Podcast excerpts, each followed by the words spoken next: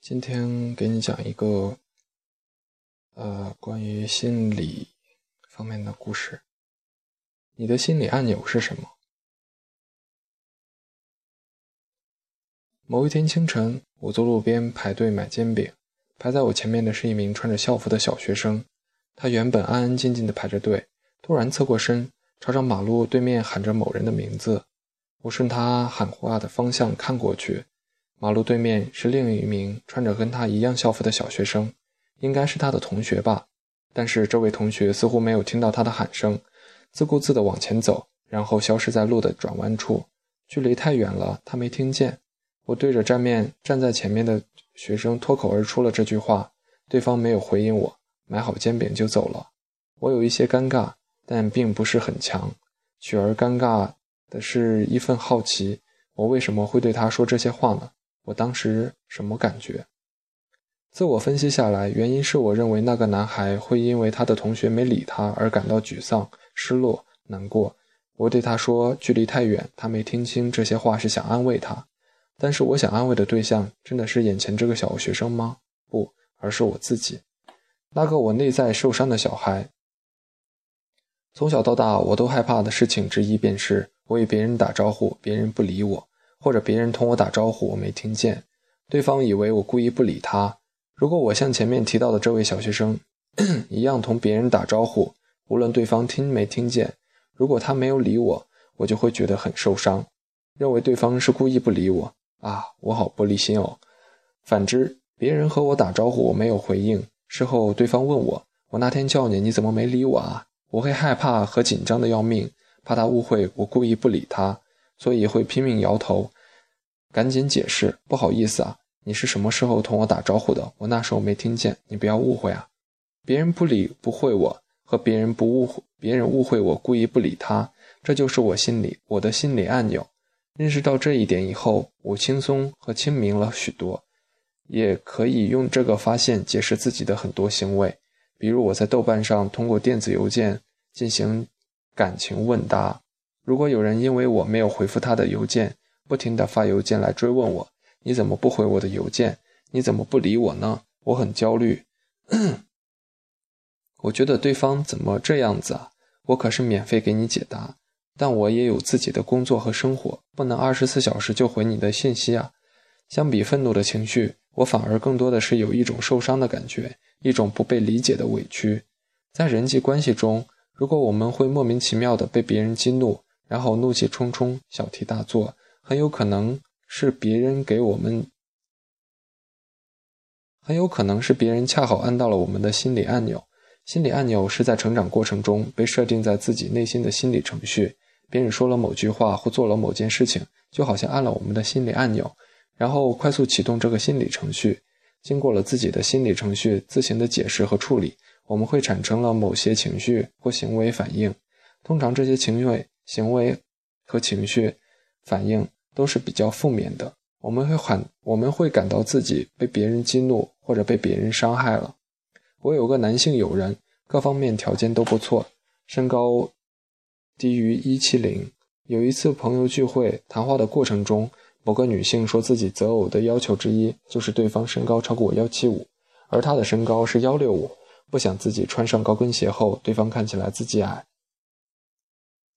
这原本是很正常的想法，没想到我的这个男性朋友眉头紧锁，立刻愤怒地大声质问这位女士：“身高不超过幺七五就没资格成为好伴侣吗？你看，这是偏见，偏见，知道吗？”当时大家都惊呆了。后来他也觉得很不好意思，但是当时他真的有愤怒，而且难以控制。他说这些话完全是他自己的解读，对方并没有表达身高不超过。幺七五就没资格成为好伴好伴侣这一观点，不过我能理解他为什么会有这种反应。他和他在上学和恋爱的问题上，他都曾因为身高问题遇到一些挫折，被同学取笑，被喜欢的女生拒绝。因此，尽管事业上发展的很顺利，但是个子矮却是他的心理按钮。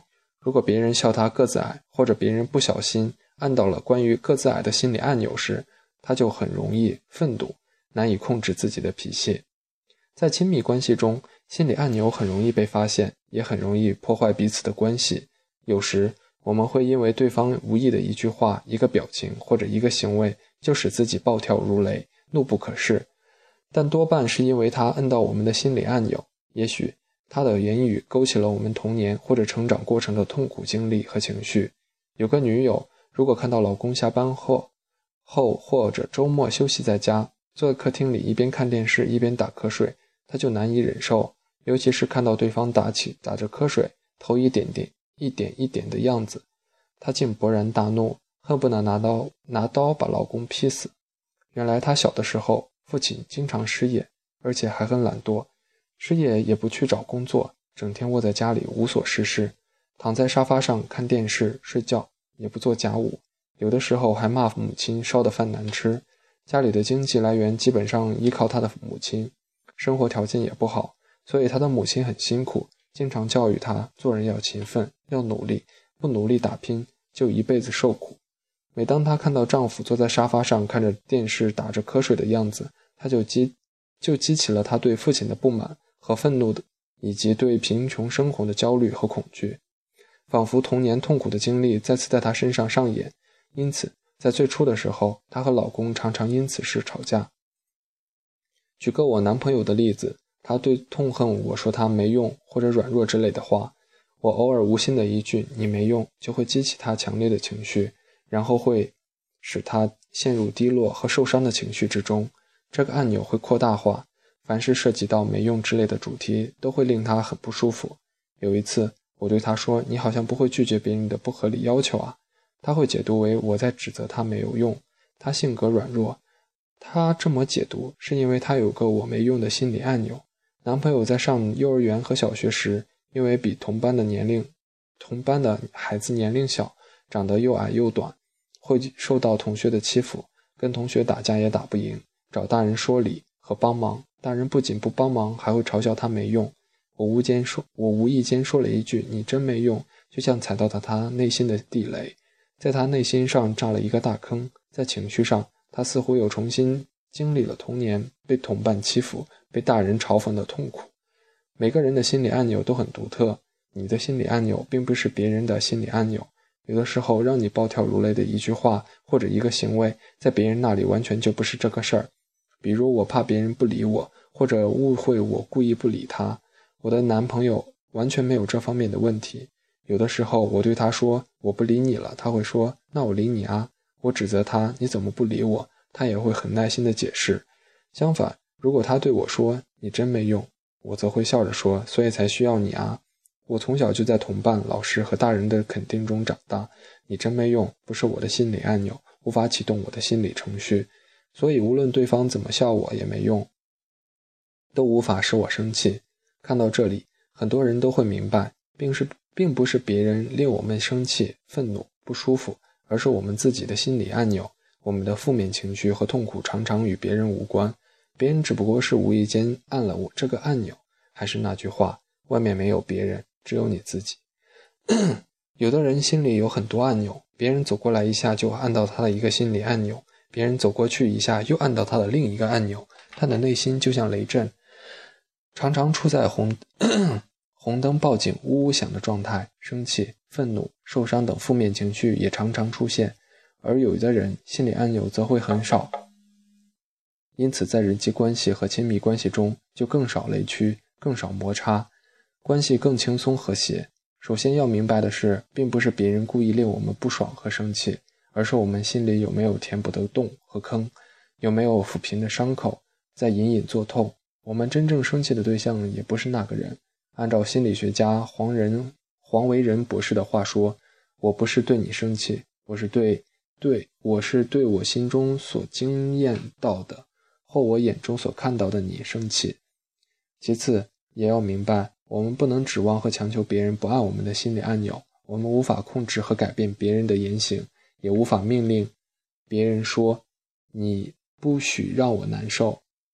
就算我们这么要求，别人也不会百分百的配合我们，更不会，更不要把过错推给父母，怪罪父母或者在过去伤害我们的人。这么做是无济于事的，只会浪费我们自己的精力，错过成长的机会。你要做的永远是改变自己。更改自己的心理程序，减少自己的心理按钮，为自己的幸福和快乐负责。另外，在人际互动中，如果我们仅仅说了某句平常的话就激怒对方，并不代表他真的生我们的气，而是他有一份内在的痛伤痛没有治愈，我们按到了他的心理按钮。一个人心理按钮的背后，都有一份属于自己的成长创伤。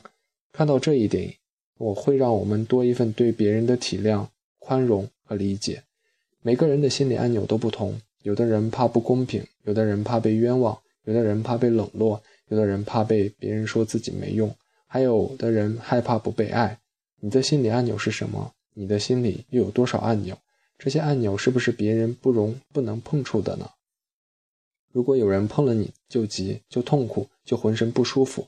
如果你因为别人无意间的言论、言行而被激怒，失去察觉，我的内心发生了什么？是什么勾动了我的内心的痛苦？这个痛苦从何而来？去看见和拥抱自己内心那个受伤的小孩。很多时候，我们一旦看见自己的心心理按钮，治愈模式就会自动开启。当我看见自己原来一个人一直害怕别人不理会我，我就开始变得不那么害怕别人不理会我了。当又有这种不好的感觉时，我会进行内心对话，会安慰自己：人家又不是故意不理你，这一点你很清楚。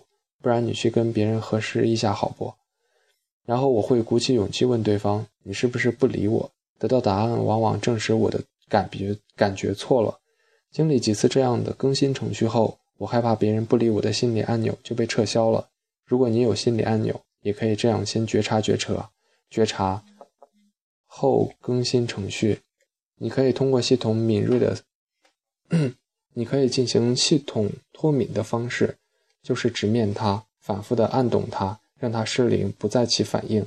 你越不碰触它，一旦碰触，它的反应和带来的伤害就越大。当你越敢于去面对它时，它的破坏能力就越越低，失灵了。当你害怕时，其实就在你越面对和穿透它时。直面它，你会发现它其实并没有你想象那么可怕。我们就依靠这样不断的自我修炼，然后变得成熟、更圆满、更自在。